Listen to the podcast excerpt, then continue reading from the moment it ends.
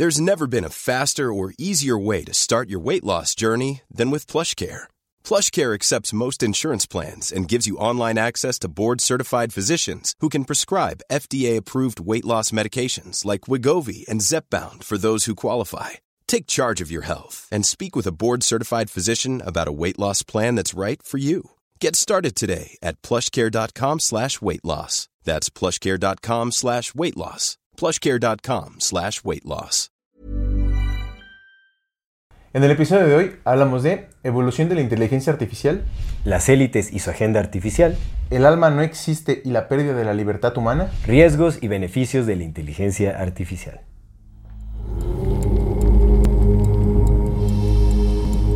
Bienvenidas todas las personas que nos ven y nos escuchan. Esto es Amor Fati. en la infinita brevedad del ser. Yo soy Aldo Acra. Yo soy César Jordán. El tema de hoy es inteligencia artificial, extinción o dominio.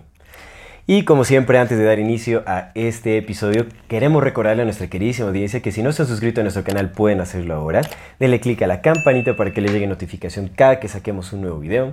Si les gusta lo que hacemos, por favor, ayúdenos compartiendo nuestro, nuestro contenido para llegar a más personas y así seguir creciendo. Síganos en todas las redes sociales como AmorFatiMX. MX. Toda retroalimentación más que bienvenida, nos encantan sus comentarios, sus sugerencias, historias, etc. No se olviden de mandar su solicitud para pertenecer al grupo privado de Facebook de Comunidad Fati para participar en el programa de Voces de la Comunidad. Y si tienen oportunidad de ayudarnos con algún aporte económico o donación, les agradecemos de todo, todo. Muchas, muchas, muchas. En serio, no tienen ni idea de eso. ¿Cómo nos ayuda a sostener y seguir desarrollando este proyecto? Recuerden que pueden hacerlo vía PayPal, vía Super Thanks o suscribiéndose a nuestro contenido exclusivo que cada vez se pone más exclusivo que nunca.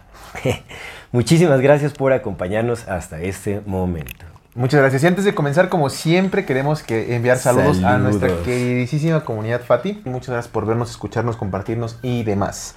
De YouTube a Claudia DL, a Ilse Pérez Montes y a Gaichus Nepes. De ese nombre, bueno. De, Insta, con mucho cariño, queremos enviarle saludos a fus.bobón, a nuestro querido amigo Tayback y el buen Tayback, saludos, abrazos. saludos a nuestro amigo Tayback. Siempre lo chulea. Sí, sí, sí, qué bonito, qué bonito. Y a Lazar King. Saludos, abrazos. Y de la comunidad Fati, con mucho, mucho cariño, a Silakatsin Ra, a Ari Bea y a Jessica Domínguez. Un fuerte abrazo. Y también, como siempre, mandamos un especial saludo con muchísimo agradecimiento desde el corazón a aquellas personas que nos apoyan económicamente, ya sea con donaciones o suscribiéndose a nuestro contenido exclusivo. Ah, por las donaciones agradecemos muchísimo a Diana Ortiz Vidaña, como siempre, ahí dando su aportación. Te queremos mucho, muchísimas gracias por todo tu apoyo. Y también queremos dar la bienvenida y un agradecimiento muy especial a eh, los nuevos miembros de nuestro contenido exclusivo. Un saludo y un gran abrazo a Carlos Gamero Loaiza. Saludos a Carlos. A Eddie Miramontes, un fuerte abrazo. A Saludos a Eddie. Kate Magaña. Kate, un abrazote. Un, abrazo, un saludo. Y eh, bueno, Eli Yesael. Eli, Eli, un abrazote. Bienvenida, bienvenida, bienvenida. Bienvenida. Bienvenido. Bienvenido para no errarle. Exactamente. Y Axel Mox, o Mosh, bueno, no sé. Axel Mox, yo creo. ¿no? Axel Mox, bebecito Saludos, abrazos, muchísimas gracias por su apoyo. Esperamos disfruten muchísimo del contenido exclusivo. Ya cada semana lo estamos llenando más. Exactamente, no, se va a poner buenazo, buenazo. Ya, ya le estamos agarrando también ya, ya la onda. Exactamente. Sí, estamos trayendo ya cosas bien interesantes. Exactamente. Pues. Comenzamos. Amigo, ¿cómo estás? bien, bien, bien, pues ya sabes, todo bien. Las cosas de la vida, las cosas de la vida. Cosas, cosas, pero bien, bien. Que me voy el eh, domingo al piojo y que me compro cuatro playeras por 30 pesos. Bueno, da 30 pesos cada una, nuevas. Ándale, sí, está. 30 pesos para las personas que nos ven de otros países es como 1.5 dólares. 1.5, ya un poquito menos, 1.2 dólares ah, ahorita. 17 pesos el. el, 17.99, tampoco es 17, casi 18. Un, y medio, un, uno, un, dólar, un dólar con 50 o un euro con 30 céntimos. Más o menos. Exactamente. Entonces, está bien, ¿no? Está bien, está súper bien. Nuevas, en la paca. Por supuesto, está súper bien. Ahí. Sí, o sea, Ah, cuando se va a las piscinas de ropa, a las pacas de ropa, pues hay que ir con tiempo porque pues es estarle busque y busque. Sí, sí, yo tuve suerte.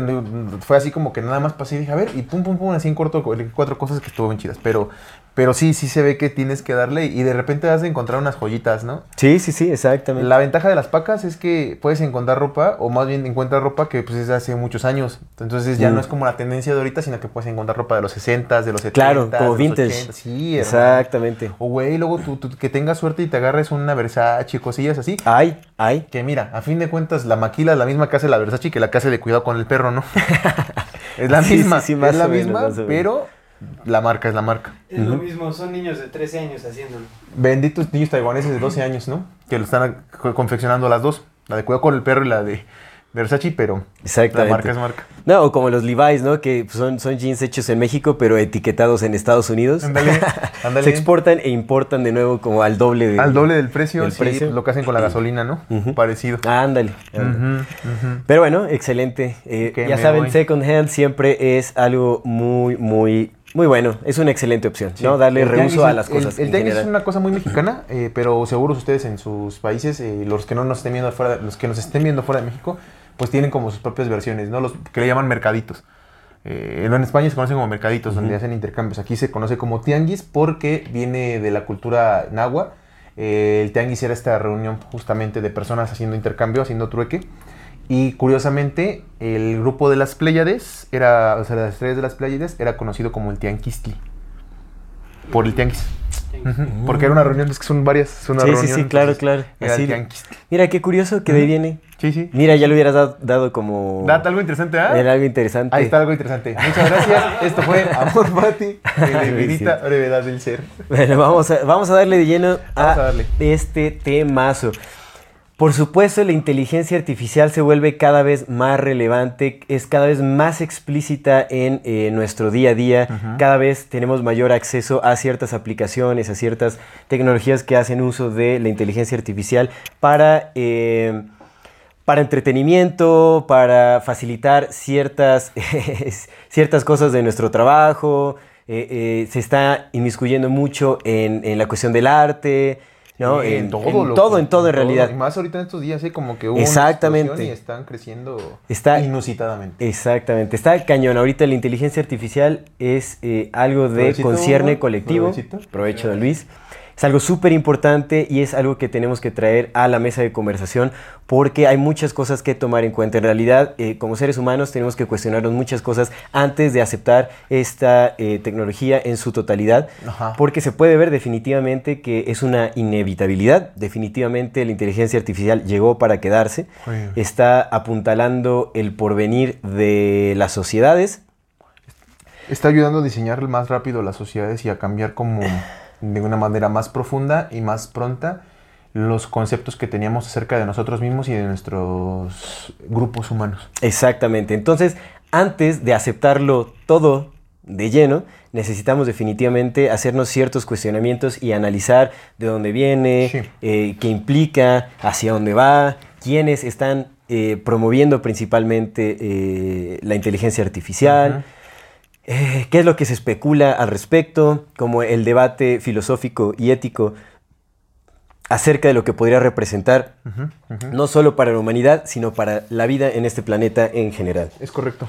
Entonces, vámonos, ¿qué te parece si iniciamos como eh, con la definición? Entonces, vámonos con la definición de la inteligencia artificial. Esta definición la saqué de la página de IBM. Obviamente, pues ya sabes, ¿no? Acá, este... Empresa eh, informática, computacional, etcétera, ¿no? Que realmente también está, está llevando eh, la batuta en, con varias cosas co- eh, cuando se trata de inteligencia artificial.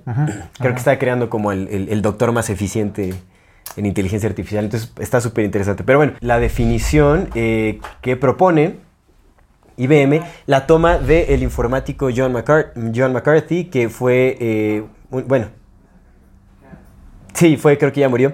eh, que tuvo importantes aportaciones a la inteligencia artificial en los años 70, incluso creo que ganó algún premio, algún- alguna cosa por ahí. Pero John McCarthy dice, es la ciencia y la ingen- ingeniería de hacer máquinas inteligentes, especialmente eh, programas de computadora inteligentes. La ciencia y la ingeniería de hacer máquinas inteligentes. Ajá, Ok.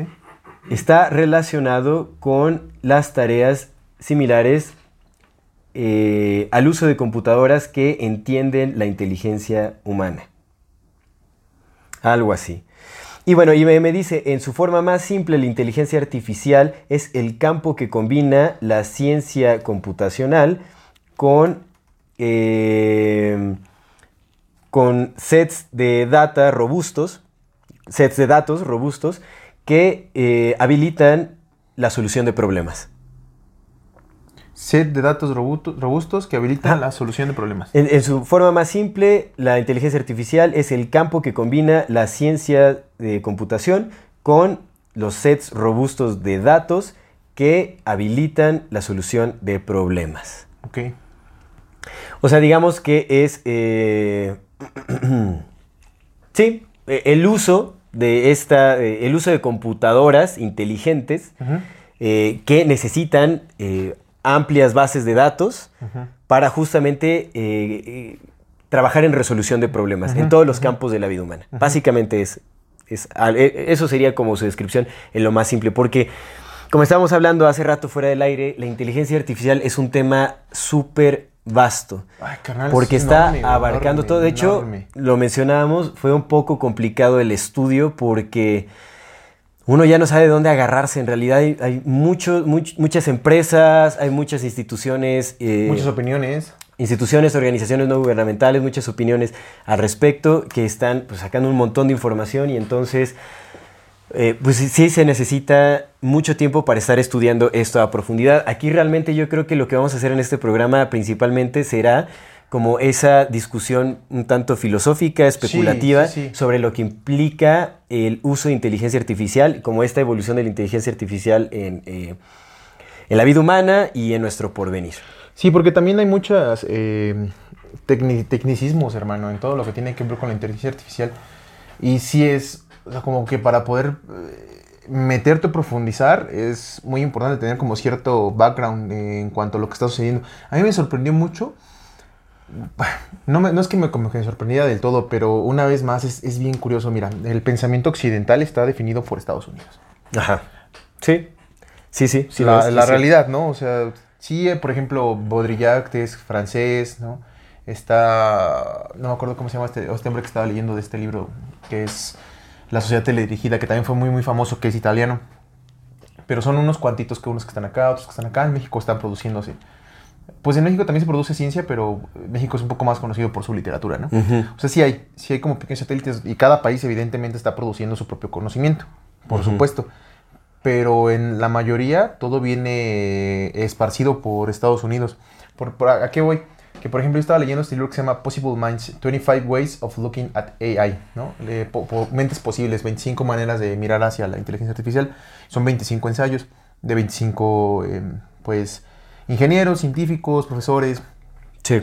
pero haz de cuenta que todos se basan en... Hablan de libros que pues todos conocen, en específico de un libro. ¿Cómo Eh, se llama otra vez ese libro? eh, Possible Ma- Minds, Possible 25 Minds. ways, of, ways of Looking at AI. Mi pronunciación está bien chingona. Eh, Fíjate que yo, yo- yo no- yo creo que no, no tengo tanto problema con el, más bien no tengo problema con el inglés, pero como no lo practico, mi pronunciación es no del todo muy buena, pero pues sí puedo hablarlo y todo el pex. Es que te iba a hablar de un Sí, libro sí, específico, sí. mira, que Ajá. es de Norbert Wiener, que se llama The Human Use of Humans. Oh. Ajá, está bien interesante. The Human Use of Humans. Este compa lo escribió en los años 50. 47 para adelante, 47 que hablábamos hace rato, ¿no? De la OSS, cuando se cambió OSS a la CIA. En el 47, en el 48 escribió este libro. Y en este libro, pues en esos años fue cuando pues tenían estas computadoras enormes de, de, Sí. de- de espacios, ¿no? De salonzotes, güey. Sí, las supercomputadoras, las ¿no? supercomputadoras. Que bueno, ahorita no tienen, un iPhone ya tiene más poder que esas supercomputadoras, ¿no? Que se siguen usando supercomputadoras. Pero bueno, ya... Para otras cosas y con otro tipo Pero de no tecnología. esas, ¿no? O sea, ya supercomputadoras actualizadas. ¿o? Parece, o sea, no esas mismas porque pues ya no usan Sí, bulbos no. ni nada, pero siguen siendo computadoras güey. Por ejemplo, eh, para minar, para Mm. minar bitcoins, Ah, ya. es ya, una especie claro. de supercomputadora porque Cierto, pues, cierto. son, ya ves que son storage, ¿no? Son, usan, o sea, Sí, se van sí, al sí. desierto, güey, para construir sus warehouse donde ponen un chingo de cerebros a funcionar y a minar en corto. Sí, sí, cierto. Entonces, no, no siguen... Cambió, digamos que el material con que son hechas, pero el concepto de supercomputadoras sigue funcionando porque también son computadoras análogas, a diferencia de las digitales que tienen un poco menos poder. Ese tipo de cosas, por ejemplo, pues uno sabe por encimita, ¿no? Sí. Como que es diferente una de otra, güey, pero para profundizar en los conceptos de la AI, pues sí tienes que saberle macizo y eso es lo que lo hace un poco también complejo, güey. Pero bueno, entonces de cuenta que este compa del Norbert Wiener habla en, los, en estos 50 con este libro, empieza a hablar de, pues precisamente empieza a analizar la computación y pues qué es lo que sigue y cuáles son los desarrollos y todo.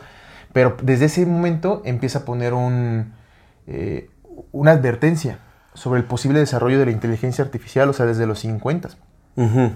El punto es que, por ejemplo, en este libro, a lo que iba con mi tema de que dónde viene el pensamiento occidental, es que en este libro, por ejemplo, los 25 que hablan en esos ensayos, todos hablan o se refieren a este libro de Norbert Wiener. Mm. Y también hablan, por ejemplo, de Nick Bostrom, lo mencionan, mm. que es más moderno, Nick Bostrom, pero se menciona, o sea, todos hablan de, de este conocimiento, digamos. Hablan de Ray, Ray Kurzweil, no sé cómo se pronuncia, Kurzweil. Sí, lo, sí. lo, hemos, lo, hemos, mencionado, güey. También ha salido en algunos programas. Ray Kurzweil, que también es, eh, escribió un libro sobre, sobre cibertrónica y sobre todo este tipo de mm. cosas, ¿no? habla de otros filósofos y otros eh, pensadores y otros científicos, Hanan. Pero digamos que a lo que voy es que el conocimiento actual de estos 25 hombres que escribieron esto, también hay mujeres, eh, que escribieron estos ensayos, está viene precedido por este conocimiento de estos compas de los 50, pero lo que hoy es que todos se conocían. Mm. Y que aparte de que todos se conocían, utilizaban como que los mismos libros como para poder de ahí desarrollar sus propias teorías. Y entonces habla, por ejemplo, también de que en, los, en el Nueva York de los 50 había grupos de estudio donde iban, por ejemplo, hubo unas reuniones, ¿no? Donde invitaron a los artistas esta, esta unión entre el arte y la ciencia. Entonces en Nueva York, en los 50, 50, 50 60, invitan a artistas relevantes, invitan a cinematógrafos, invitan a fotógrafos, invitan a artistas plásticos, artes conceptuales, el Andy Warhol va por ahí, junto con científicos de pesos pesados, a hablar y hacer como mesas de conversación acerca de lo que seguía y de lo que el futuro provenía. Okay. Lo que decía eh, Nietzsche que son los think tanks, ¿no? Parecido. Ah, ok. Sí, estos grupos de pensamiento para... Y entonces eso genera el conocimiento. Sí, como gestores de las ideas que mueven al mundo. Justo, es que eso es lo que a mí se me hizo... Me dio como un poco de, de no sé, como de cringe, porque digo, güey, es que lo que se determina en esas mesas, carnal, es lo que se comparte como conocimiento al resto del mundo. Entonces, lo que los demás vamos, de lo que los demás especulamos es de lo que esos güeyes empezaron a hacer. Hmm. Es cierto. Y, ese tipo de cosas es como cómo se configura el mundo de las ideas y cómo también nos configuran este mundo, ¿no? Y, y eso empieza a tener mucho sentido cuando o por eso es que hace sentido que, veamos que el mundo tiene ciertas directrices. Entonces uno podría pensar, pero pues ¿cómo hacen para controlar a todo el mundo? Pues es que no necesitan controlar a todo el mundo, solamente necesitan controlar a quienes producen el conocimiento y los demás nada más analizamos ese conocimiento. Mm. Sí, eso es cierto. Es solo eso. Claro, obviamente eh, todos los filtros suceden en estas mesas de discusión hasta que se llega como a un acuerdo en específico sobre qué es cuáles son las conclusiones que se darán a conocer y de ahí sale todo. Es correcto. Pero sí, eh, interesante, ¿no? Que, que esta eh, idea de la inteligencia artificial haya aparecido en 1950. Igual siempre hay que ver las fechas, porque son tres años después también de que apareció la CIA. La CIA. Entonces seguramente, o sea, la idea de la inteligencia artificial aparece desde que está la CIA, como que ya se empieza a, a plantear por lo menos la idea de, de algo que se pueda utilizar este, pues es que, de esa forma, ¿no? Como para Sí, como el desarrollo de ese tipo de tecnologías. Pues es que la computación abierta al público empezó justamente a partir de la Segunda Guerra Mundial. exactamente. Los militares ya tenían computación, güey, desde no sé cuántos años antes, güey, porque pues quién lo puede saber más que ellos. Porque recordemos este libro que estaba leyendo, eh, eh, que es de este grupo de estudiosos que juntaron. Sí, lo, no sé si lo, conté en el podcast, ¿no? De este libro que te dije que habían juntado un grupo de estudiosos eh, para determinar si la paz... Ah, er, es un libro o un paper, es como un paper, ¿no? Es un paper, es un paper, justo, es un paper, amigo. De 70 páginas, pues un paper. Sí, sí, sí, sí, sí. Lo que un paper debe ser, ¿no? Exactamente. Entonces, en este grupo lo que hicieron es determinar no si se podía alcanzar la paz, sino los costos que tendría al alcanzar la paz para el mundo. Entonces, en ese grupo, pues determinan que la paz, pues sería muy costosa para el mundo y en realidad, pues llevaría más bien a la destrucción del mundo como lo conocemos que en verdad a una paz como tal, ¿no? ¿Por qué? Porque lo que, lo que menciona ahí es que la guerra es lo que sostiene al mundo. O sea, que la política no hace guerras, sino que la guerra hace política. La ciencia no hace guerras, la guerra hace ciencia. Todos los desarrollos que conocemos están hechos para la guerra, no al revés. La guerra no es un mm, no es un artículo del desarrollo de las sociedades, las sociedades son una, un resultado del que la guerra es lo que mueve todo al menos en este paper, ¿no? Sí, sí. A mí me hizo un poco de sentido, al menos en el pensamiento occidental estadounidense, que otra vez ese pensamiento se esparció Mm. por todo el mundo cuando Estados Unidos empezó a ser potencia. Y entonces a lo que voy es que, al menos en Estados Unidos y el desarrollo del Internet como lo conocemos, pues viene de, de esa zona. Sí, Inglaterra pues tuvo una gran eh, relevancia en esto, pero recordemos que pues los ganadores de la Segunda Guerra Mundial fueron Rusia por un lado y Estados Unidos por el otro. Son los que se repartieron a los nastis. Sí, sí. ¿no? Entonces, como la guerra es la que mueve el mundo occidental, al menos de, las sociedades como Estados Unidos, la guerra es la que desarrolla la ciencia. Entonces, este tipo de, de cibernéticas las tenemos, o la inteligencia artificial las tenemos gracias a que todo fue desarrollado hacia la guerra. Por tanto, tiene mucho tecnología sentido. de guerra. Justo, es tecnología de guerra. Entonces tiene mucho sentido que empecemos en los conceptos que ahora conocemos como cibertrónica, ¿no? Cybertronics, eh, inteligencia artificial, robótica incluso, hayan sido cuñados después de la Segunda Guerra Mundial, porque ya se tenía como un experimento para el militar y después de ahí lo abrieron para el resto de la sociedad, para, ok, ya tenemos las bases, Como sí, es cierto. Pues sí, de hecho, o sea, hay muchas cosas que nacen a partir de la Segunda Guerra Mundial, o sea, la agricultura moderna también, o sea, la aparición de pesticidas, herbicidas, todo eso, por pues supuesto. primero fueron los venenos de guerra y después fueron aplicados a la agricultura ¿verdad? también, o sea, los tractores y todo ese asunto, pues son modelos que surgen a partir de los tanques, de los y tanques, maquinaria sí de es guerra. cierto, güey, sí es cierto. Entonces es, una, una locura en realidad. O sea, definitivamente la Segunda Guerra Mundial fue un, un gran reseteo también. un parteaguas para la, la nueva modernidad que se vivió eh, posteriormente. Pero que ya tenían planeadas desde, Por te digo, supuesto, pues no, no, no 10 dan pasos sin menos, guarache, pues. menos al menos 10 años antes, Exactamente. no dan pasos sin guarache. No dan pasos Por sin guarache. supuesto, no dan ninguno. Frase célebre de, de cualquier mamá, tía, abuela, ¿no? No dan pasos sin guarache. Pero entonces esta parte, todo el desarrollo, digamos, eh, tal y como lo conocemos, pues viene de partir de la Segunda Guerra Mundial con desarrollo armamentístico de la guerra. Y a lo que vamos es que, pues si el- una, una tecnología tiene de bases, bases eh, armamentísticas o su base es la guerra, pues a dónde creemos que nos va a llevar, ¿no? O sea, ¿cuál crees que sea su fin si empieza de acá?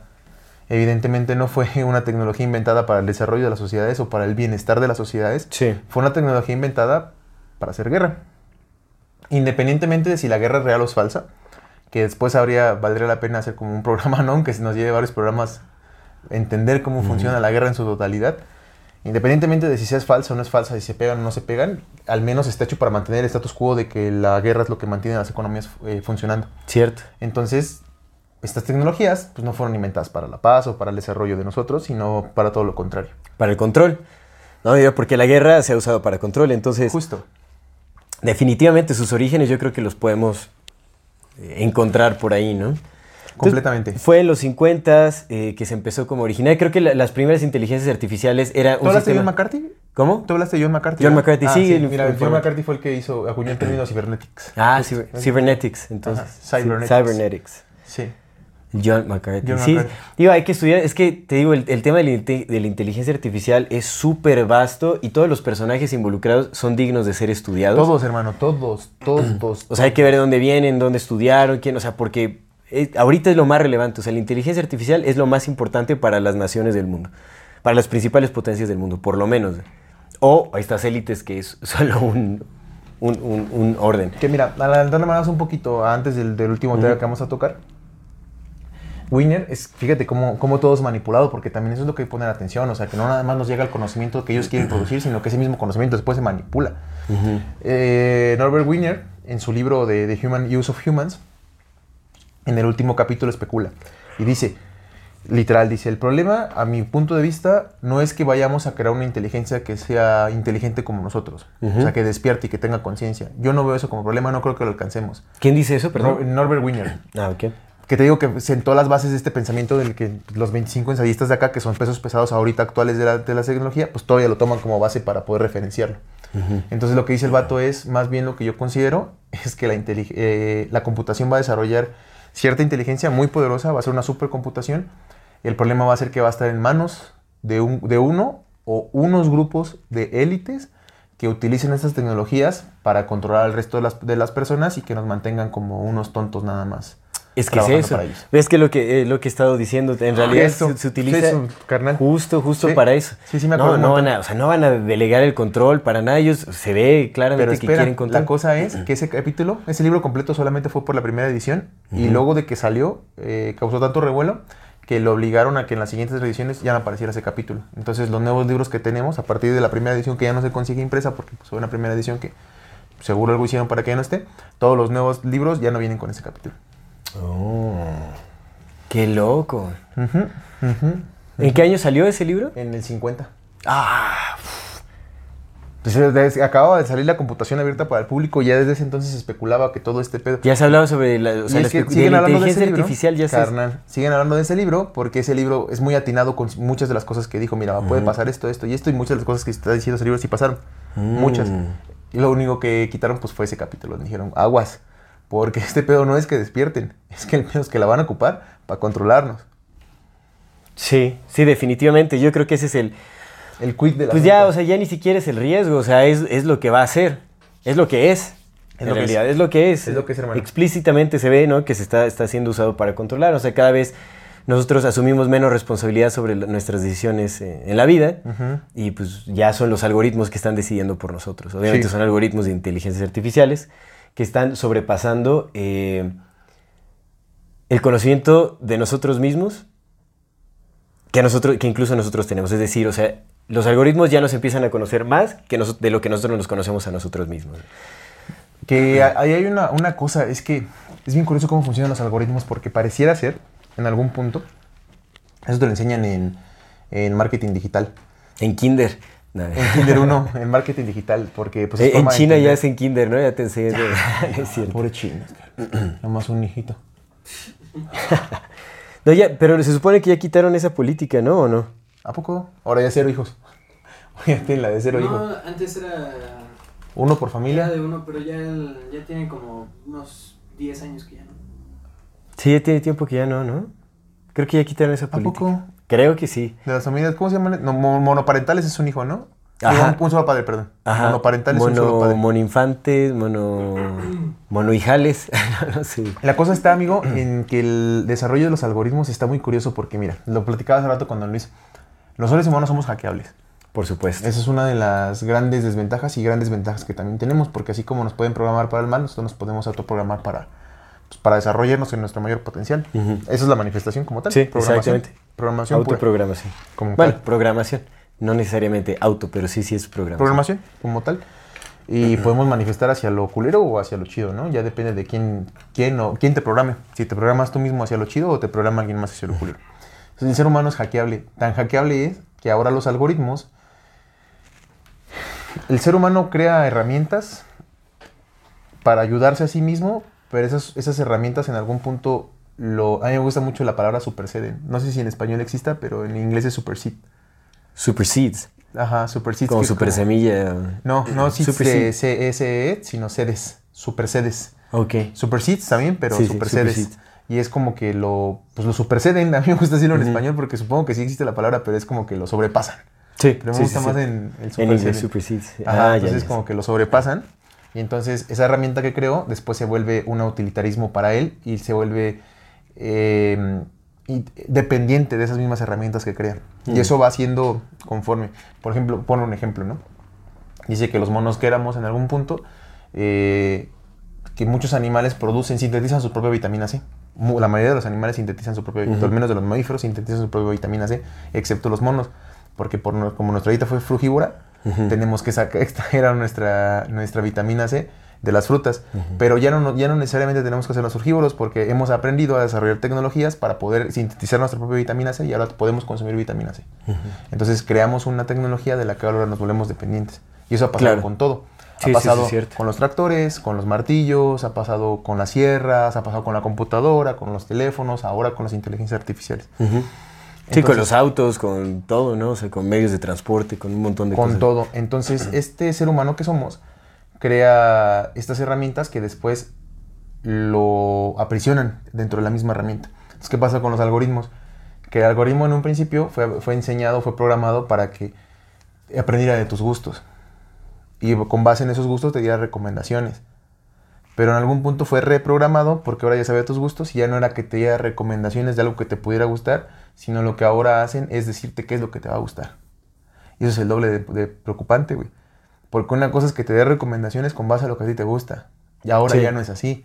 El, el mundo de los algoritmos ya no está diseñado para darte, decirte, para darte cosas que te gusten. Sino te dice qué, te, tiene que gustar. Exactamente. Entonces es un pedo, güey. ¿Por qué? Pues porque esa es la manera en cómo vas moldeando las nuevas mentes. Sí, por y cómo vas creando nuevas perspectivas. sí, cómo vas dirigiendo la cultura, la vas encaminando hacia el porvenir que tú quieres ver. Y entonces tienes una herramienta que te ayuda a programar a los programables que somos nosotros, que aparte aprende de eso en una manera mucho más rápida, porque pues puede analizar un chingo de datos, que ahora ya conoce todo lo que haces, cómo lo haces, en cuándo lo haces, en qué momento lo haces, y que te dice exactamente qué debes vestir, qué debes usar, qué te debe gustar, qué no te debe gustar, qué debes hacer, qué debes decir, qué no debes decir. Con todo tu beneplácito. Porque ni siquiera es una orden, simplemente te lo muestra. Hmm. Sí, sí, exactamente. Es bien curioso. Y estaba leyendo otro libro. Y te hacen creer que tú eliges. Claro. No tendrás nada y serás feliz. Esa es. Esa es frase célebre de nuestro queridísimo Klaus Schwab. Cuarto Reich. Es esa, ¿no? Es que es eso. Es la misma idea. O sea, es eso, la misma idea tras esa idea es esa. No tendrás nada y serás feliz, ¿no? No, no tendrás que pensar y serás feliz. No tendrás que hacer nada y serás feliz, güey. Sí, no sí, existirás y serás feliz. Pues por supuesto, si no existes, pues no te duele. Claro que vas a ser feliz. Eso es cierto. Que hablemos de eso más a profundidad, pero hay que irnos un poquito como hacia cómo ha evolucionado la inteligencia artificial. Entonces, en realidad, o sea, brevemente, o sea, tampoco es que, que sea yo muy conocedor en ese tema, en realidad. Pero estuve leyendo un libro que se llama AI Superpowers de eh, Kai Fu Lee. Kai Fu Lee es, es como un... Eh, ¿Kai Fu Lee? Kai Fu Lee es un eh, informático, ingeniero, escritor taiwanés que es súper reconocido como en el campo de la inteligencia artificial. También ha sido como ha recibido varios premios y ha trabajado en las principales empresas como en Google, o sea, en puestos altos en Google, en Microsoft y actualmente se encuentra trabajando en China, que es muy curioso, ¿no? O sea, que primero estás como en, Silicon Valley y después ya te pasas a China ahí a, pasar los secretos. De hecho, creo que él tuvo como por ahí una demanda de, Microsoft, lo, creo que lo demandó porque de Microsoft se pasó a, Google y había un acuerdo de confidencialidad de no pasar ciertas cosas y como que ahí recibió una demanda fuerte y todo, y que sí la perdieron, creo. Pues es que nada más, de, dar pasando rápido, acuérdate que Silicon Valley, la mayor parte de los actuales de los son eh, chinos. son chinos. Exactamente, sí, pues obviamente es la estrategia. ¿Y, de dónde crees que son sus ingenieros? Pues chinos. Chinos, sí, por son, son, americanos, pero, son de padres chinos. Sí, sí, sí, Lo platicábamos en el programa con Nietzsche justamente, Ajá. que esa es una de las estrategias, ¿no? Sí. Ya es que nos decía, si tienes Estados Unidos y China, y si eh, este país, China, tiene más gente acá que este tiene acá, pues ¿cuál crees que ganó? ¿No? Sí, sí, sí, sí, sí, exactamente. Sí, pues China en realidad está, ahorita está llevando la batuta en inteligencia artificial. Pero bueno, empezando en los 50, la inteligencia artificial empezó, empezó siendo como con simples eh, instrucciones programadas, o sea, era como un proceso más lineal y era a base de instrucciones. Eso realmente eh, se volvió obsoleto muy pronto, igual en los 50s y 60s empezó eh, este, eh, este concepto de deep learning o como el aprendizaje profundo, en el que se, justamente, se buscó una manera en que las computadoras ah, crearan un mecanismo de autoaprendizaje. Es decir, se les daba información y ellas aprendían con base en ello. ¿no? Era como aumentaban su, su conocimiento y a través de la, de la recognición o del reconocimiento de, patrones. ¿no? Entonces, eso es muy importante porque eso creó. O sea, ya estamos hablando de que en los 60 ya estaba esta, esta tecnología. ¿eh? O sea, ya existía el, esta idea del self-learning, o sea, como el, autoaprendizaje en las computadoras. Eso es súper interesante. Y eh, esto se, se perfeccionó a inicio de los 2000. Ahora, no recuerdo ¿En qué año tú te.? Esto fue un caso súper sonado que eh, eh, fue como la. Básicamente la bienvenida global a la inteligencia artificial, ya decretada como oficialmente más inteligente que el ser humano en ciertos aspectos, que fue cuando pusieron a competir eh, una inteligencia artificial que se llama AlphaGo con el mejor jugador de Go chino. chino. Y pues lo devastó o sea, arrasó la inteligencia artificial, le ganó y, pues se supone que fue muy conmovedor ver ahí al, jugador llorando, así como que pues, se sintió impotente y fue como ya el, fin, digamos, como del ser humano en, esta cuestión de, juegos de mes, exactamente. Y eso fue una noticia súper global, así como oficialmente la inteligencia artificial sobrepasa el, pues, la inteligencia humana y todo eso. Sí, lo que sucede es que, por ejemplo, a diferencia de cuando le ganó al mejor jugador de ¿Fue en el 2006 o cuándo fue eso? ¿O 2002? 2016? Sí, fue pareciendo los 2000. No tiene mucho. O sea, ya tiene rato, sí. estamos en 2023, pero no tiene mucho en realidad. 2000 algo, sí. No cuando fue lo de que le ganó el de ajedrez, no hubo tanto revuelo porque el ajedrez tiene movimientos limitados. O sea, son muchos, pero son limitados. Y es más estratégico otra cosa. pero en el Go, en el Go, como es un tablero mucho más grande, lo que se dice es que ni siquiera los mejores jugadores de Go te pueden decir por qué ganan. Porque no hay como una explicación lógica de por qué ganan, por el tipo de movimiento, simplemente es intuición más saber jugar. Claro. A diferencia del, ajedrez que puedes tener estrategia. Es más como reconocimiento de, eh, reconocimiento de patrones al momento, con improvisación y es como tu, propio, tu, propia intuición. Y eso había sido muy difícil de emularlo en una computadora, justamente por, ese, mm. por ese pequeño tema de la intuición. No tanto por la estrategia, porque pues las bases ahí están, sino por el tema de la intuición. O el análisis espontáneo, digamos. De hecho, decía un, hay, hay un científico que decía, que, o un filósofo que postulaba que, que si habría un juego que podría ser jugado interplanetariamente sería algo porque es muy fácil, pero a la vez es bien complejo. Entonces, como no se había podido emular eso, pues era como que la que había la diferencia, carnal. La barrera que decían es que nunca va a pasar hasta que alguien le gane a Go, las computadoras no van a hacer lo suficiente porque ¿dónde está la intuición? Y vale que le ganan, güey. Entonces fue súper simbólico ese momento, fue como ya oficialmente se ha desarrollado esta tecnología de aquí para el real, ¿no? O sea, ya viene la inteligencia, la AI a arrasar con todo. Y Entonces, en realidad, o sea, es, pues, es reciente todavía que, que, se ha empezado como a aplicar la inteligencia artificial de esta forma, o sea, que se han llegado a desarrollar como eh, eh, estos métodos mucho más eficientes, mucho más eh, intelectuales, digamos, que ya están, en algunas cosas superan la habilidad humana. Todavía, bueno, por lo que nos dicen, todavía no se llega al punto en que se supere toda la actividad humana. Por supuesto, hay muchos campos en los que todavía se tiene que desarrollar la inteligencia artificial.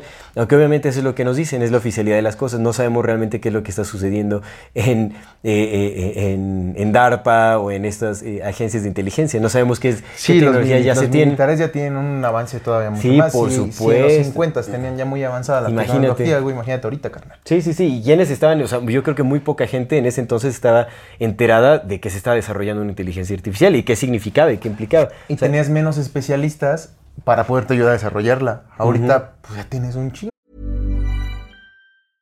I'm Sandra, and I'm just the professional your small business was looking for. But you didn't hire me because you didn't use LinkedIn jobs. LinkedIn has professionals you can't find anywhere else, including those who aren't actively looking for a new job, but might be open to the perfect role, like me. In a given month, over 70% of LinkedIn users don't visit other leading job sites. So if you're not looking on LinkedIn, you'll miss out on great candidates like Sandra. Start hiring professionals like a professional. Post your free job on linkedin.com/people today. One size fits all seemed like a good idea for clothes. Nice dress. Uh, it's a it's a t-shirt. Until you tried it on. Same goes for your health care. That's why United Healthcare offers a variety of flexible, budget friendly coverage for medical, vision, dental, and more. So, whether you're between jobs, coming off a parent's plan, or even missed open enrollment, you can find the plan that fits you best. Find out more about United Healthcare coverage at uh1.com. That's uh1.com. Un sí, chingo sí, sí. porque todo Silicon Valley te puede ayudar. No, incluso la misma inteligencia artificial te ayuda ya con esa tarea de, retroalimentación y todo ese asunto. Ya puede corregir sus propios algoritmos. Exactamente, exactamente. Sí, sí. Yo había hecho unas, eh, algunas anotaciones, pero se me olvidó mi, tablet de, este libro que estaban muy, muy buenas.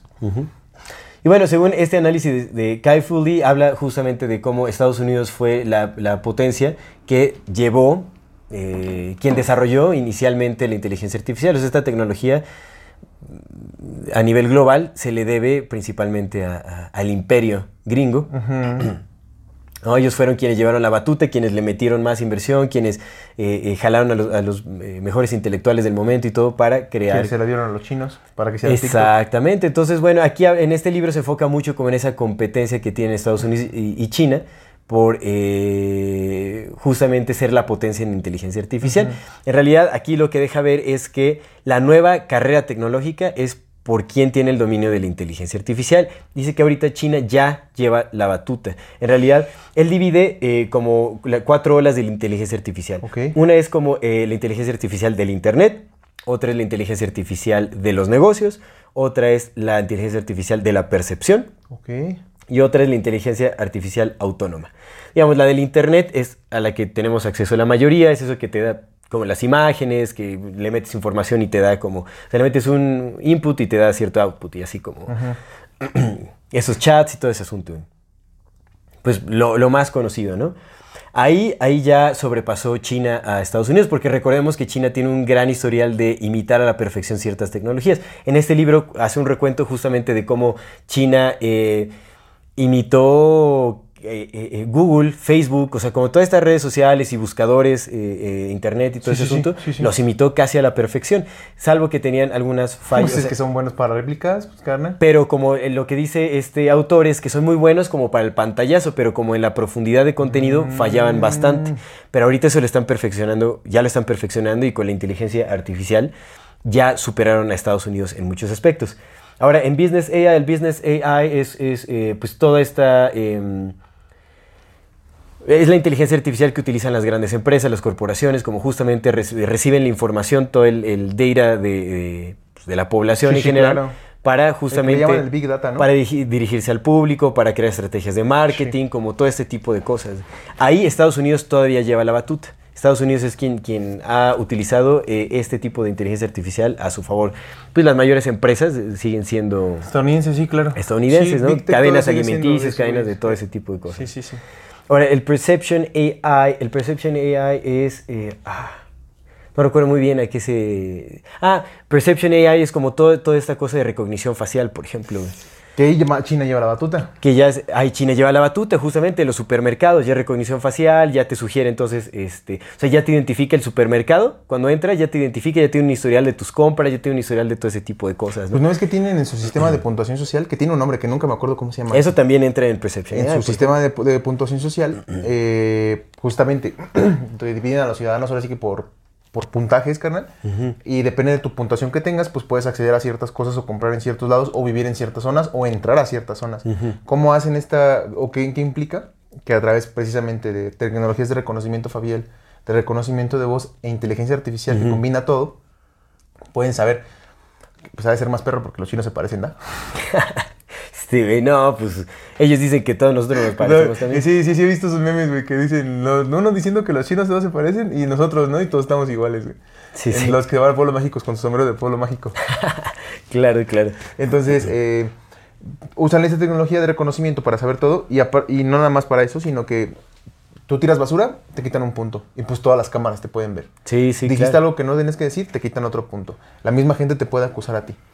Entonces, eso baja tu, tu, score social y eso te pone límites. Que, mucho de eso se ha podido ver en esta serie que salió en Netflix, ¿no? La esta, ¿cómo se llama? La serie que sacaba todos estos escenarios distópicos futuristas.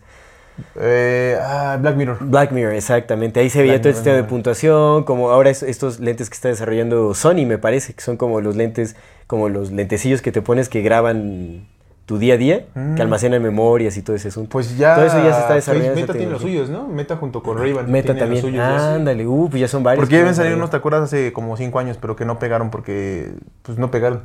Porque aparte decían que eran violaciones a la privacidad porque podías grabar sin que nadie se diera cuenta que estabas grabando. Sí, sí, pues exacto. Pero ahora ya ray sacó su colaboración con Meta.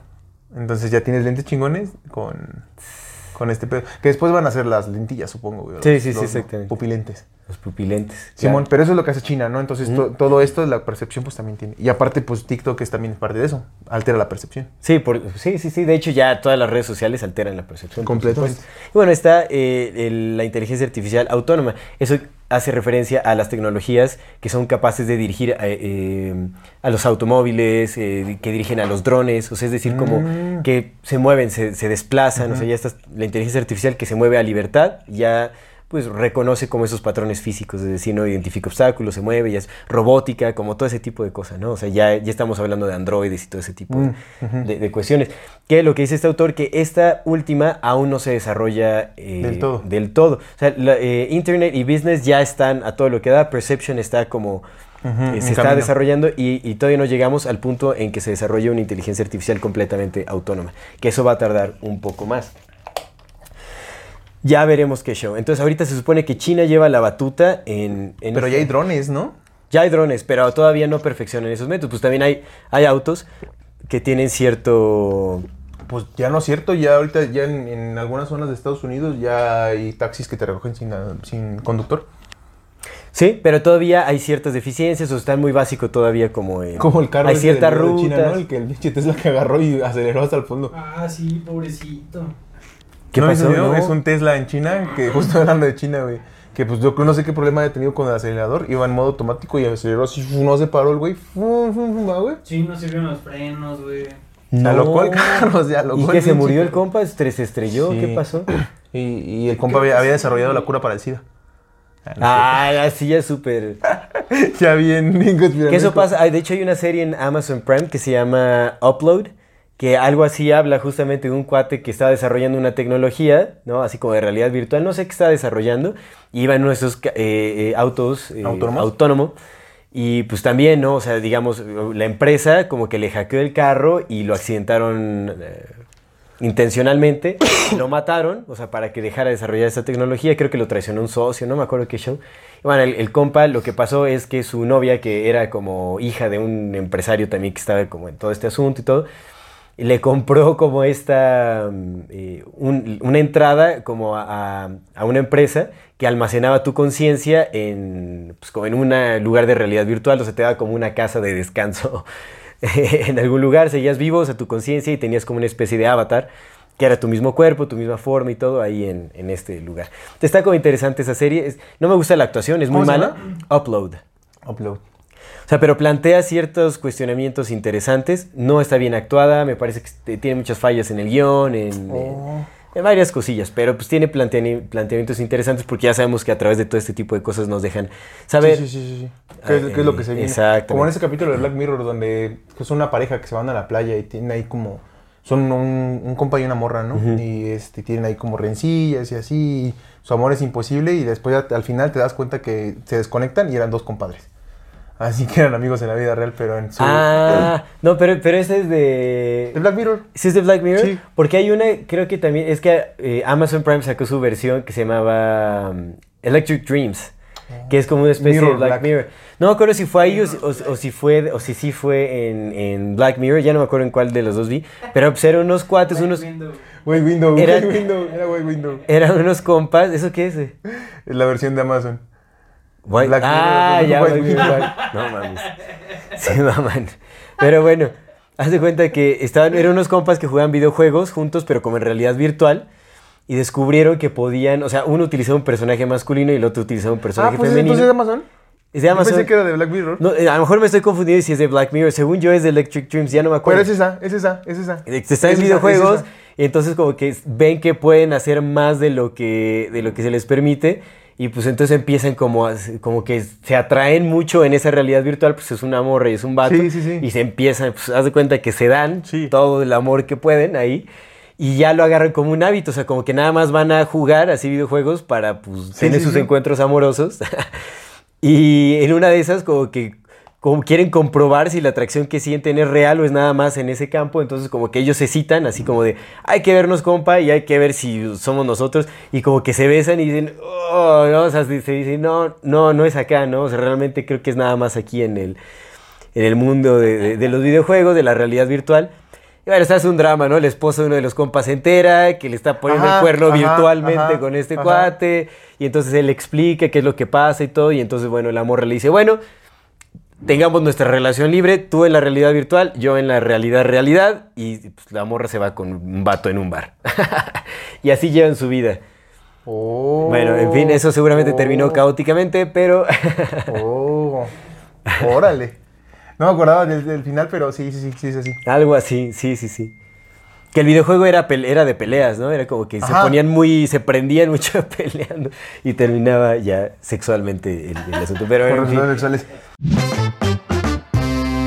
Este es un mensaje para las personas que nos ven y nos escuchan en la infinita brevedad del ser. Yo soy Aldo Acra. Yo soy César Jordán. Y este es un video para invitarte a que te unas al contenido exclusivo que tenemos preparado para ti. Tendrás acceso a videos privados, escenas detrás de cámaras y bloopers. Podrás ver los episodios antes de ser publicados, recibirás regalos exclusivos por parte del equipo de Amor Fati y 145. Y muchas sorpresas más. ¿Qué esperas? Únete al contenido exclusivo de Amor Fati y la infinita brevedad del ser. Hasta luego.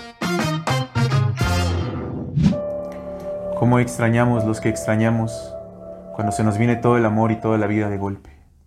En qué momento el recuerdo se vuelve nostalgia y la nostalgia desolación. Cuántos pasos nos separan del olvido. Cuántas veces habremos de morir.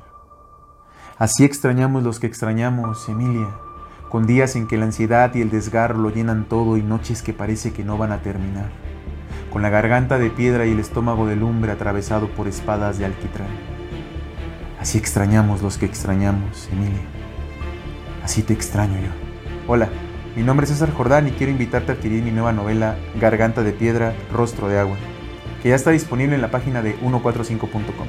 Sé que será una experiencia única para ti, pues la historia es tan atrapante que te hará sentirte parte de ella.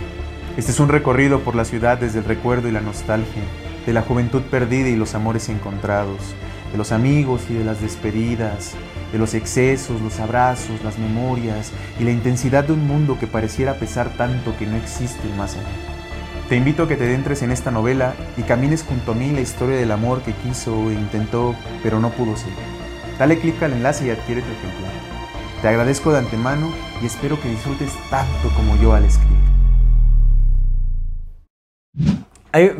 obviamente el Foro Económico Mundial tiene a la inteligencia artificial como gran parte de su agenda. De hecho, Klaus Schwab dice que eh, eh, la, inteligencia la tecnología de la inteligencia artificial es clave, es, como un eh, motor clave para su idea de la cuarta revolución industrial. Que sabemos que la cuarta revolución industrial es básicamente el gran reseteo, es como la, implementación del nuevo orden mundial a través de una tecnocracia, una revolución tecnológica. Así tal cual. Ahora, eh, se supone que el Foro Económico Mundial, ahí en su página pueden ver todos estos datos, hizo, invitó, hizo una invitación eh, a, un grupo de científicos, especialistas, ingenieros y, gente que se dedica a la inteligencia artificial, además de también como a, ciertos organismos que se encargan justamente de crear estadísticas específicas de un montón de temas con mucha certeza. digamos, hizo una invitación para, una invitación para que se analizara cuándo podemos... Eh, ver cuándo, o sea, para cuándo se especula que habrá una inteligencia artificial desarrollada que sobrepase toda la actividad humana. Entonces, la, digamos que el 50% de los expertos concluyeron que para el 2060 ya vamos a tener esta inteligencia artificial completamente implementada. 2060. 2060.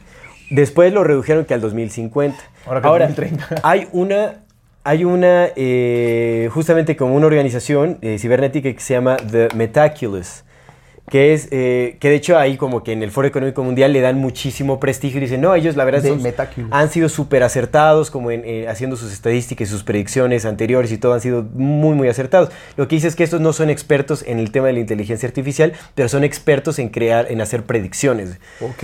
Y entonces han tenido muchísimas predicciones muy acertadas. Pues estos cuates... Eh, predijeron que para el 2040 ya vamos a tener esa tecnología. Y hace poco se retractaron y dijeron, no, para el 2030 vamos a tener ya esta tecnología. Y recordemos, hemos hablado de esta ciudad que se llama The Line o esta... Eh, sí, sí, sí. Ah, ya no, The Line. ciudad de 15 minutos, güey. En donde pues no, o sea, está agendada para, para, culminar todo el trabajo de, o sea, para que se implemente esta ciudad va a ser el 2030 y esta, esta ciudad va a utilizar pura inteligencia artificial. Entonces, definitivamente ya tiene que haber una inteligencia artificial de esta índole para que se regule una ciudad. ¿Crees que ahí viva la élite? Va a vivir parte de la élite, por supuesto. O sea, pues el rebaño de la élite, ¿no? O sea, como la élite de rebaño, yo supongo que va a vivir. Porque al final es, un sistema experimental. Mm, claro. O sea, la élite, élite, élite no va a vivir ahí. Porque ahorita ha habido protestas en las ciudades de 15 minutos. Han estado habiendo protestas, las han estado quemando. Las ciudades de 15 minutos. ¿Cuáles son las ciudades de 15 minutos? ¿Cuál es ese ah, pues concepto? el concepto, güey. Las ciudades de 15 minutos. Pero de lo de The Line. No, no, no, de la ciudad de 15 minutos donde vives en una zona concéntrica y nada más, y todo lo que necesitas está alrededor de ti a más de 15 minutos y básicamente no puedes salir de ahí. No tienes necesidad de salir de ahí. Ah, yo no traje ese concepto. Sí, tú lo mencionaste. De ahí lo aprendí. Yo no lo mencioné, ¿no? Pues mira, muchas gracias por darme el crédito, pero yo no fui. Sí. Que no, güey. Decía desde 15 minutos. Bueno, en fin, está bien. pero, eh, ¿o qué? ¿Cómo juega con mi mente? Que sí fuiste No, yo no, yo no. O sea, estoy, o sea, apenas Pero estoy está, está, está curioso, pero bueno, ajá. Tal vez algo similar, pero no con el, el nombre de 15 minutos. Pero bueno. ay. Entonces, es muy posible, o sea, que el Foro Económico Mundial nos esté dando a... O sea, porque dice que también hay otros, o sea, el otro 50% de los expertos decía que para el 2100 o para... No. Más adelante, no, para No, nada, no, pero el para nada. de la tecnología es exponencial. Y bueno, a mí me parece muy interesante que igual el Foro Económico Mundial tenga, haya creado una alianza global para la implementación de la inteligencia artificial en los gobiernos del mundo, que se llama Global AI Action Alliance, con las iniciales de Gaia. No, o sea, ¿qué insulto es eso? Es, eso es todo lo que te aleja de Gaia como el organismo viviente, o sea, como Híjole, esa entidad biológica. Híjole, te digo que, que había otro libro que ya no leí. Eh, lo voy a leer y ya después, después te lo te platico de qué va. Pero es un libro escrito por el fundador del. o el creador del concepto de Gaia. James Lovelock. Ajá. Ajá. Y es un libro hablando positivo de la tecnología, de la inteligencia artificial. Ah, no. Sí, Uy, entonces puede ser que desde ahí. Mira, vamos, Déjalo, hay que leer. rápido, aunque sea nada más para leerte la contraportada. Hay que hacer un programa específico de, ¿De Gaia. Gaia? Ajá, el concepto jalo. de Gaia. Jalo. Sí, sí, porque mira, ¿James o sea, qué yo- se llama? James Lovelock. Lovelock. Sí, que en realidad, o sea, pues yo tenía como muy, esta idea muy hippie de lo que significa Gaia, ¿no? Pero pues bueno, ya vemos que, Intelligence, ¿ah? que no. Pero bueno, no sé. O sea, porque también está muy bonita esta idea, ¿no? De que la Tierra pues es un organismo viviente, es un organismo inteligente, ¿no? O sea, sintiente. Entonces, eh, o sea, me parecía muy, me parece, con esta idea me parece muy contradictorio lo que se busca hacer, porque en realidad, es tomar completa posesión de- del organismo viviente que es Gaia. No, O sea, porque, bueno, según yo, James Lovelock habla como de Gaia como una... eh, eh, eh, como un organismo que posee una conciencia más elevada que la de los seres humanos. O sea, nosotros somos como una pequeña parte de un organismo mayor, así como nuestras células son una pequeña parte del organismo que somos como seres humanos. Lo mismo somos nosotros en representación de esta entidad mucho más grande que nosotros. Y si esta inteligencia artificial pretende tomar control también de, de, de este organismo más grande, pues es muy contradictorio, ¿no? O sea, porque intentan o sea, cambiar el concepto de Gaia a algo artificial, en lugar de algo orgánico, biológico, natural, se va hacia lo artificial, lo industrial, lo tecnológico. Y eso pues es un poco ¿Cómo, triste. cómo son cabrones, ¿verdad? Gaia, güey. Exactamente, hijos de su madre, ¿no? En realidad sí están muy, muy intensos. Vámonos a este cuestionamiento. ¿Qué dice Yuval Noah Harari? Hinche Yuval Noah Harari, me confunde el desgraciado Que porque... a ver, nada más rápido una aclaración. Este programa va a durar poquito porque tenemos cuestiones que tenemos que arreglar, pero si les gusta y quieren que sigamos y que lo, lo analicemos, podemos hacer una segunda parte muy pronto. Exactamente. Para terminar, porque tenemos, porque tenemos un, tenemos ¿Esto un cuánto va a durar? ¿Cuánto está durando esto? Una hora. Una hora. ¿Nada más una hora? Vamos una hora. Pues una hora. Entonces. Danos ya 20 se va mi minutos Luis, más. Ya se va mi Luis. Les doy 15. Pero échenle. Bueno, vamos a Arre. que darle. A ver. Entonces, Yuval Noah Harari, para contextualizar, ya lo hemos mencionado con anterioridad, es eh, historiador, antropólogo creo que también es, o no sé.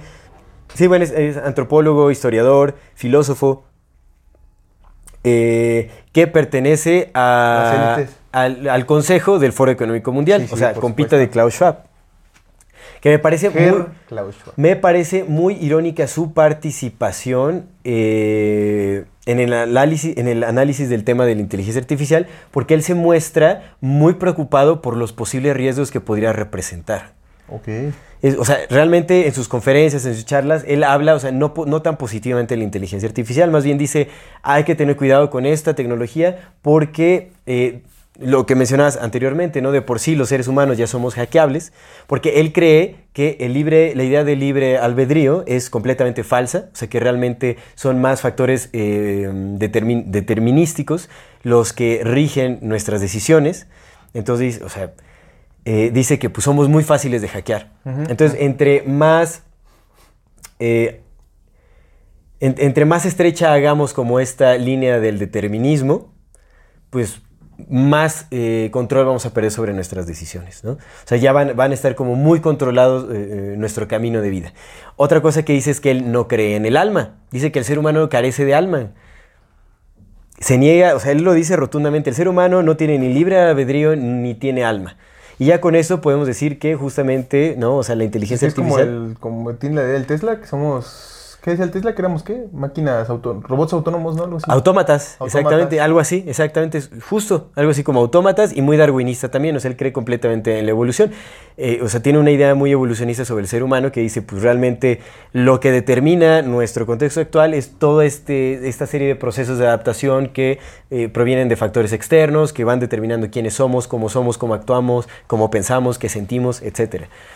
Entonces somos altamente hackeables. Y ahora con la implementación de una inteligencia artificial sobre nosotros, o sea, porque él lo que dice es que el gran riesgo yace en que si ya de por sí ahorita la inteligencia artificial actúa sobre nosotros externamente, cuando pueda entrar en nosotros, es decir, medir todos nuestros datos biométricos, va a haber un gran conflicto, porque entonces vamos a perder completa libertad si de por sí ya no la teníamos, según él, vamos a, perder completa libertad sobre nuestras decisiones. Es decir, pues ya nos van a dirigir a donde sea.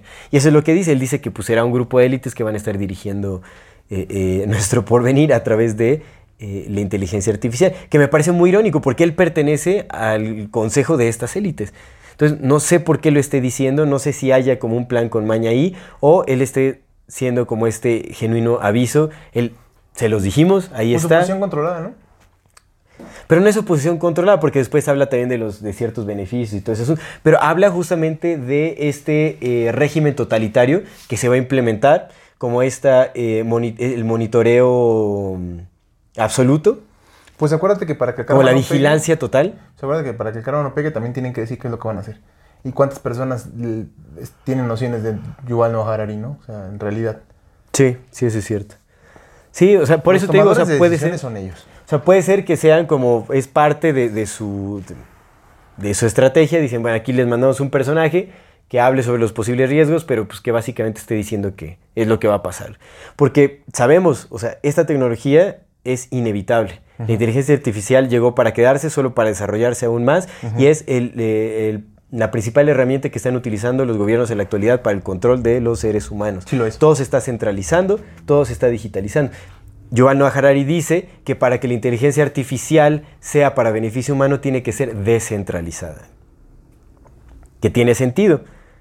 Pero su postura es, muy... La descentralización implica que sea autorregulada, ¿no? Y una autorregulación implica que la inteligencia tendría que tener propia conciencia, porque a fin de cuentas, en estos artículos que estaba yo leyendo, en estos ensayos, eh, unas partes dicen que, al menos los dos primeros, que dos cosas. Una, que el desarrollo de las computadoras en primera no es todavía tan potencial porque todavía el software, que es el que desarrollaría más, depende del hardware.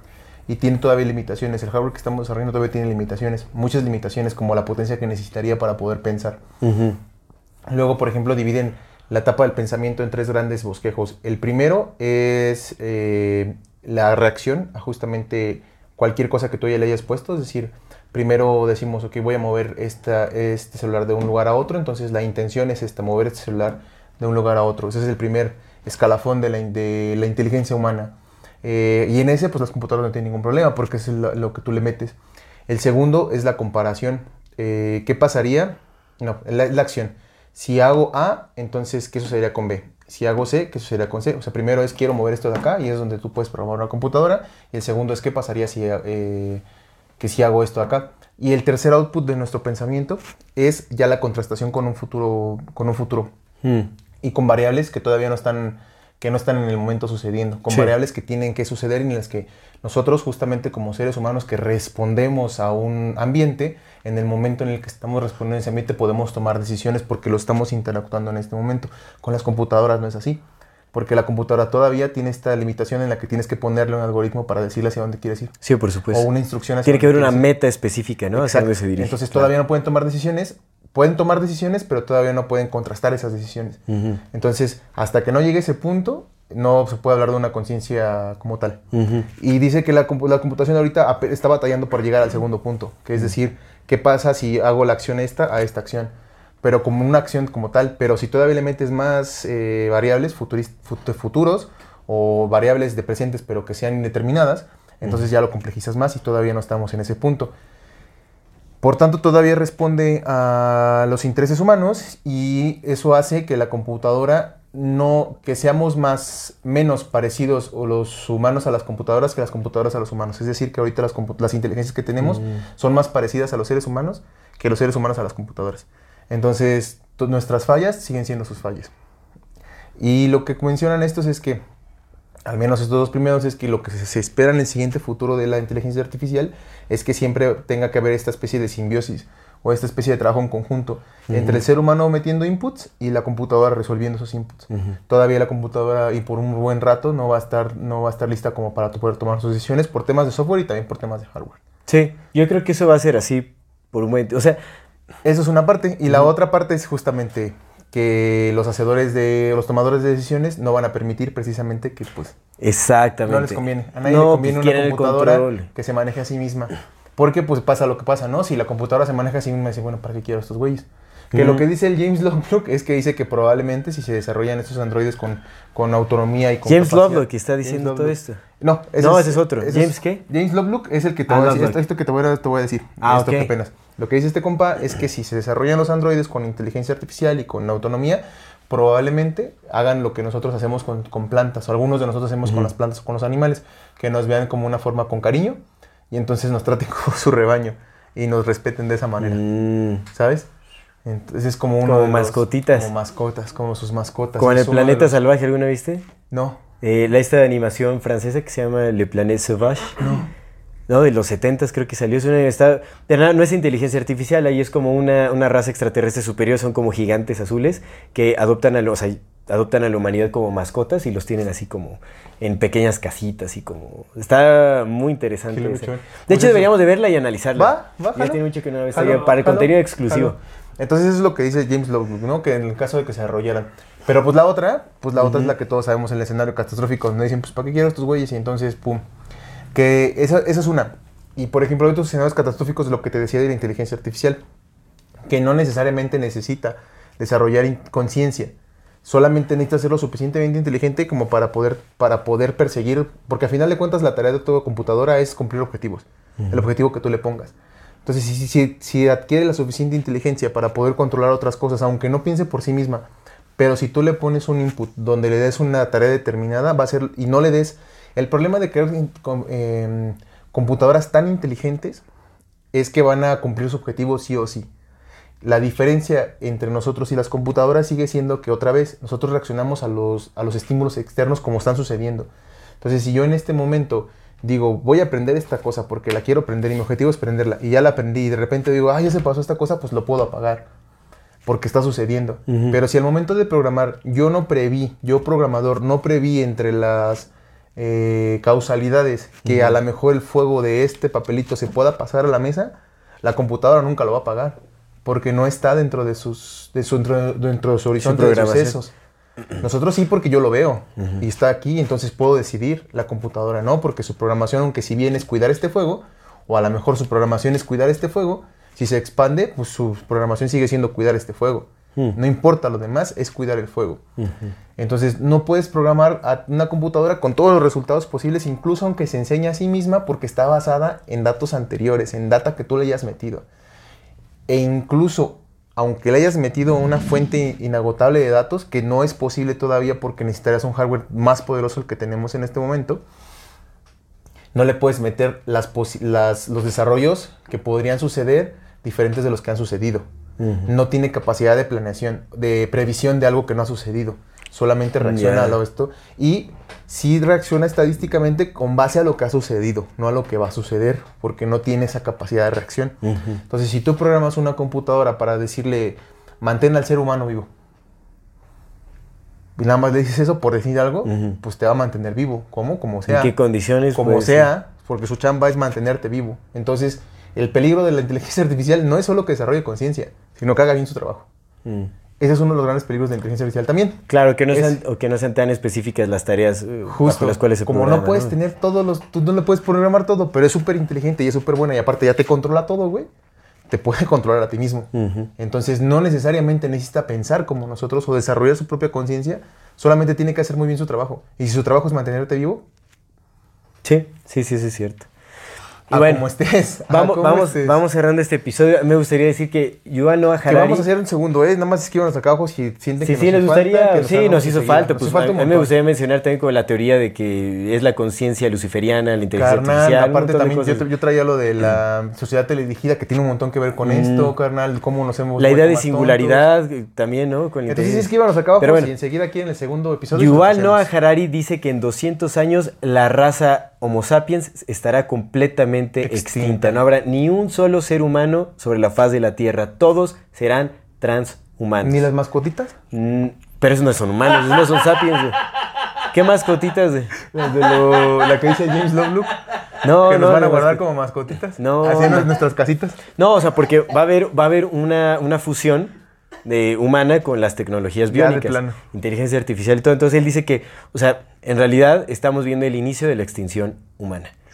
Sí, pues nos faltó hablar de Elon Musk, de cómo la, la agenda. No, un chingo de cosas. Un pero montón sí, de pónganos cosas, acá abajo porque nos faltó un montón para hacerles enseguida el siguiente, la segunda parte de este episodio. Pues vámonos con tu algo interesante. Algo interesante. Algo interesante. Este- Diría este, ¿cómo se llama el comentador de... El perro. El, el perro, Bermúdez.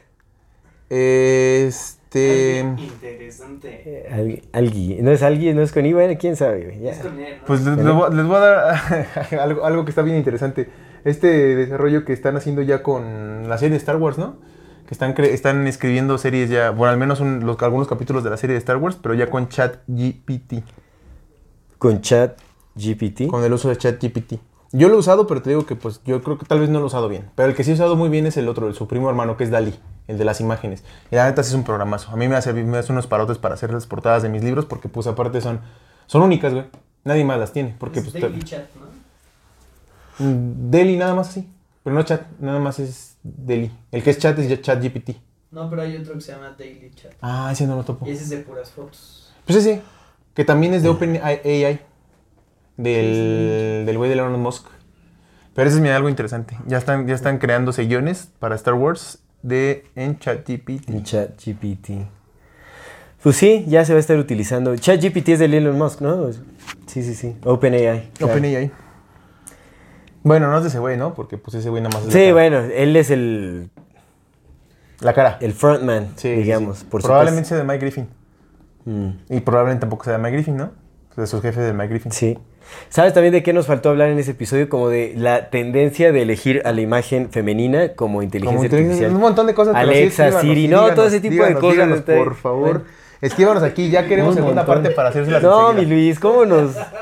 Me va a dar algo por contener tanto adentro. No pasa nada, no pasa nada, son momentos, son momentos. El segundo episodio se los hacemos enseguida. Exactamente. Bueno, eh, mi recomendación es una película que salió en el 2014 que se llama Ex Machina del director Alex Garland, que tiene, la verdad es que tiene muy buenas películas. Pues es esta película que plantea, ¿no? Justamente a un programador que fue seleccionado para desarrollar una inteligencia artificial y analizar como las cualidades humanas que puede desarrollar y todo ese asunto.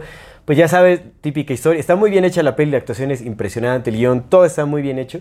Pero pues es esta historia, ¿no? En donde pues la esta inteligencia artificial sobrepasa el intelecto humano, le da la vuelta y no todo Mm. termina como se esperaba. Eso es- o sea, tiene ahí como su dosis de, de terror, de, de suspenso. Está muy buena la peli, la verdad es que es muy, muy buena. Yo creo que fue la primera con la que se lanzó al estrellato este director, Alex Garland. Que si no conoces su trabajo, déjame ver qué otras pelis. Tiene también esta peli... eh, bueno, hay una más reciente que se llama Men, que esa está medio extraña. Pero hay una peli que se llama Annihilation, que salió en Netflix, que también Annihilation, tuvo, sí, sí, sí, tuvo mucho, mucho auge. Está re buena esa peli. Pero bueno, entonces es este, este cuate, Alex Garland, eh, con la película de Ex Machina. Oh. Búsquenla 2014, está muy buena la peli. Mi recomendación es este libro que estoy leyendo que se gente que leí, se llama eh, La Sociedad Teledirigida. No te digo de quién es. Está muy bueno, la neta, le recomiendo mucho, mucho, un montón la lectura. Son 150 páginas, no son tantas. eh, se lo echan en una sentada y pues está el PDF ahí en, en Google. Igual se los puedo dejar acá abajo, pero pues está. Se- y es de Giovanni Sartori. Giovanni Sartori. Buenísimo, buenísimo. Habla justamente de cómo la televisión nos ha programado y cómo nos ha hecho más tontos de lo que somos, pero con unas, unos análisis muy, muy buenos, muy, muy chingones. Está bien al tiro. La sociedad teledirigida. Y fue escrito en el 95, y entonces todo lo que estamos viendo ahorita no lo, no lo, pues no lo vivió. Entonces está más presente ahora que nunca, pero ya no, ya no visto como desde el punto de vista de la televisión, sino ya visto desde el punto de vista del internet televisivo, Mm. que es el que tenemos ahora. Ok, súper. Vamos, Pero ya en el siguiente ¿Cuántas páginas dices que tiene? 150. Ok. Ya en el siguiente programa que, eh, que hablemos de- del, ya lo... Te digo unas cuantas cosas. que Bueno, no sabemos si será el siguiente. Es, bueno, ya Vemos, de- que vemos, nos que dejen nos sus escriban, comentarios. que nos déjenos sus comentarios. Pues bueno, este, este fue un programa express de Amor Fati MX. Exactamente, Express, lastimosamente. Antes de despedirnos, como siempre, le agradecemos a nuestra amada audiencia por acompañarnos, pero también les recordamos que si no se han suscrito a nuestro canal, pueden hacerlo ahora, denle clic a la campanita para que les llegue notificación cada que saquemos un nuevo video. Si les gusta lo que hacemos, por favor ayúdenos compartiendo nuestro contenido para llegar a más personas y así seguir creciendo. Síganos en todas las redes sociales como AmorFatiMX. MX. Toda retroalimentación es más que bienvenida, nos encantan sus comentarios, sugerencias, historias, etc. Mande su solicitud para pertenecer al grupo privado de Facebook de Comunidad Fati para participar en el programa de Voces de la Comunidad. En serio, nos encanta eh, leer sus opiniones. Y bueno, si tienen oportunidad de darnos algún apoyo económico, alguna donación, lo agradecemos de todo, todo, todo corazón. Eso nos ayuda muchísimo a eh, sostener y seguir desarrollando este proyecto. Recuerden que pueden hacerlo vía PayPal, vía Super Thanks o suscribiéndose a nuestro contenido exclusivo. Muchísimas, muchísimas gracias por vernos, escucharnos y acompañarnos hasta este momento. Muchas gracias. Esto es Amor Fati. En la infinita brevedad del ser. Hasta luego.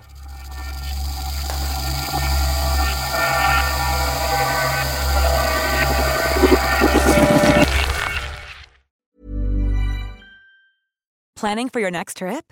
Elevate your travel style with Quince. Quince has all the jet setting essentials you'll want for your next getaway, like European linen, premium luggage options, buttery soft Italian leather bags, and so much more. And is all priced at 50 to 80% less than similar brands. Plus, Quince only works with factories that use safe and ethical manufacturing practices. Pack your bags with high-quality essentials you'll be wearing for vacations to come with Quince. Go to quince.com slash pack for free shipping and 365-day returns.